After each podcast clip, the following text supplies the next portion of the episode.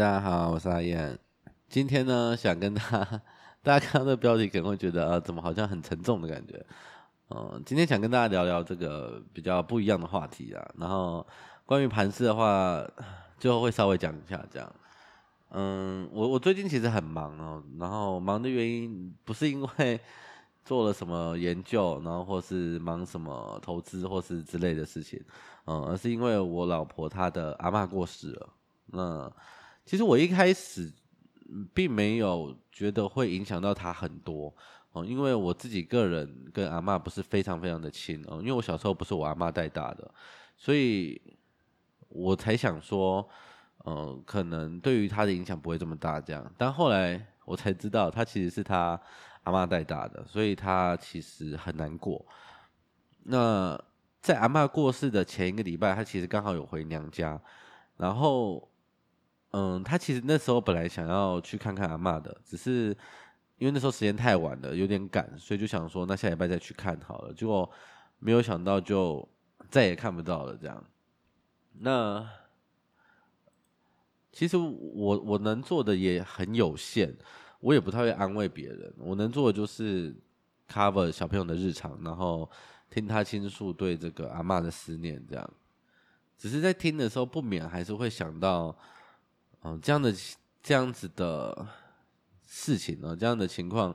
总有一天自己也会遇到。因为我算是比较幸运的啊。跟自己很亲近、很亲近的人呢，到现在都还在身边，所以我自己是很难想象这件事情发生的时候会是一个什么样的情况啊！有时候甚至都不敢想。上礼拜我去新竹上香啊，北上去上香，然后走进那个灵堂的时候，我看到阿嬷以前的照片，看起来。嗯，年轻年轻许多，然后气色也看起来很好，笑得很开心。然后看着他的照片，我才我才意识到，啊，对啊，他也曾经经历过属于他自己的花样年华，然后品尝过生命中的酸甜苦辣。那如果还可以跟他说说话的话，不知道他会替自己的人生下什么样的注解？呃，会是后悔有没有？呃，没有完成某件事情，呃，还是会笑着跟自己说，哦，这样的一生，呃，不后悔。然后想着想着就想到，嗯，那我自己呢？就是可能四十年、五十年后，呃，我会后悔现在这样过生活吗？就我们大家曾经都会有一个年纪是，嗯，我们觉得不平凡这件事情其实可以做到，大家都有这样子的的的时候，而随着。年龄慢慢的增长，然后对这个世界认识的更多之后，我们很很多时候我们自己就妥协了，呃，我们自己就相信了，呃，人有很多种活法，但是我们终究归于庸俗，呃，我们也可以有很多选择，可是我们终究只能呃拥抱平凡，这是很多人的相信。很久以前我看了一本书啊，那本书叫《离开微软，改变世界》。呃，作者是一个美国人啊，他早年加入微软工作，然后工作的表现非常的好，就真的是有可能改变世界的那样子的人这样。那他有一次呢，到尼泊尔参加这个徒步登山的这个旅程，那在旅程中呢，他遇到了一个当地负责帮学校找资源的基层的官员这样，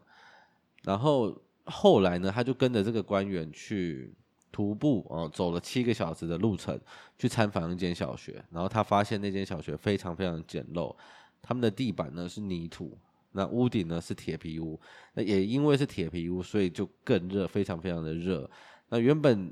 一间教室应该是三十五个人的教室啊，里面坐了七十个学生，然后甚至没有桌子，只有椅子、长椅这样。那小朋友的书呢，只能放在他们非常。非常瘦小的膝盖上面。后来他又参观了学校的图书馆，然后他发现里面一本书都没有。校长跟他讲说：“呃，也许有一天你会带一些书回来。”这样，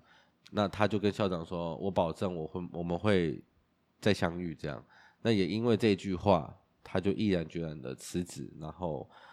来到尼泊尔的山上盖了一间图书馆。作者呢，没有因为这样的一个行为啊，成为世界膜拜的英雄，他也没有因为啊在尼泊尔上面盖了一个图书馆，然后从此成就了自己不平凡的一生呢？其实也没有。可是他的某一个图书馆，真实的改变过一个尼泊尔的孩子一辈子。那个时候，当年的联合国统计，世界上有超过八亿五千万人缺乏基本的读写能力，其中有三分之二是女生，有超过一亿学龄儿童没有入学。米兰昆德拉写不朽的时候，其实就有写到，人世间原本就有大的不朽和小的不朽。大的不朽是什么？就是世人记得你的名字，是那些嗯。完全不认识你的人，在你死之后呢，依然记得你。那小的不朽是什么？小的不朽，其实不过就是爱你的人依然记得你。可能四十年后、五十年后，当我自己啊回顾我这样的一生呢，我不会为我没有能实现那种大的不朽而后悔，但是我很可能，难免会遗憾或者是难过，就是呃，我这辈子从来没有在另一个人。的生命里面啊，做一束微光闪烁过。我曾经觉得，我曾经觉得，嗯，可能写文章是我这一生啊，这一辈子做过，目前为止做过最不平凡的决定。但其实看看其他的，嗯，可能财经网红啊，或是等等之类的啦，就是其实这也没有什么好了不起的。嗯，那些可能名气啊、流量啊，其实终究都会，终究都会过去的。嗯，喜欢你的，讨厌你的，其实也会慢慢把你忘记。我们确实要和这样子的平凡和解。嗯，可是很久很久以后，哪怕一个陌生的你来信，哦，你告诉我，可能我的某一篇文章，或甚至某一句话，呃，虽然惹恼了过很多人，呃，但至少曾经鼓舞过一个人。那我会想跟你说，谢谢你啊，你给了我一个理由，让我很庆幸。我有做过这件事情，至少至少有当过，呃，某一个人呃心里的那道微光，也不知道为什么，呃，录了下了这样的标题，然后录着录着，突然就变得这么的感性，突然觉得很不像自己平常的风格。好了，我们最后还是来聊一下这个近期的盘势了啊，最近的盘势应该又会。有许多人觉得，嗯，看起来很恐怖！怎么突然明明明明看起来本来已经涨到一万六千九了，怎么突然说跌又跌了，又跌到一万六千多？哦，然后上礼拜我们有讲一件事情，就是选择权的卖权的口数增加的很多这件事情。这样，这边我要先跟大家道歉，就是当时我考证没有做好，就是嗯，其实我。其实我没有写一篇文章了，然后那篇文章其实就在讲这件事情，就是我们没有办法用这样子的口述，然后就来下判断，也不能说没办法，就是我们不应该不应该用这样的口述就下判断说，哦，这样目前情况看起来不太好，这样这样跳太快了，所以后来我们认真的去呃翻阅了之前的资料，然后看了一下之后，发现其实情况可能刚好相反，哦，然后。至于细节原因的话，可能这周的文章会写啊，因为现在要讲的话其实有点长，然后又要讲到之前的某某一些资料、某些东西，所以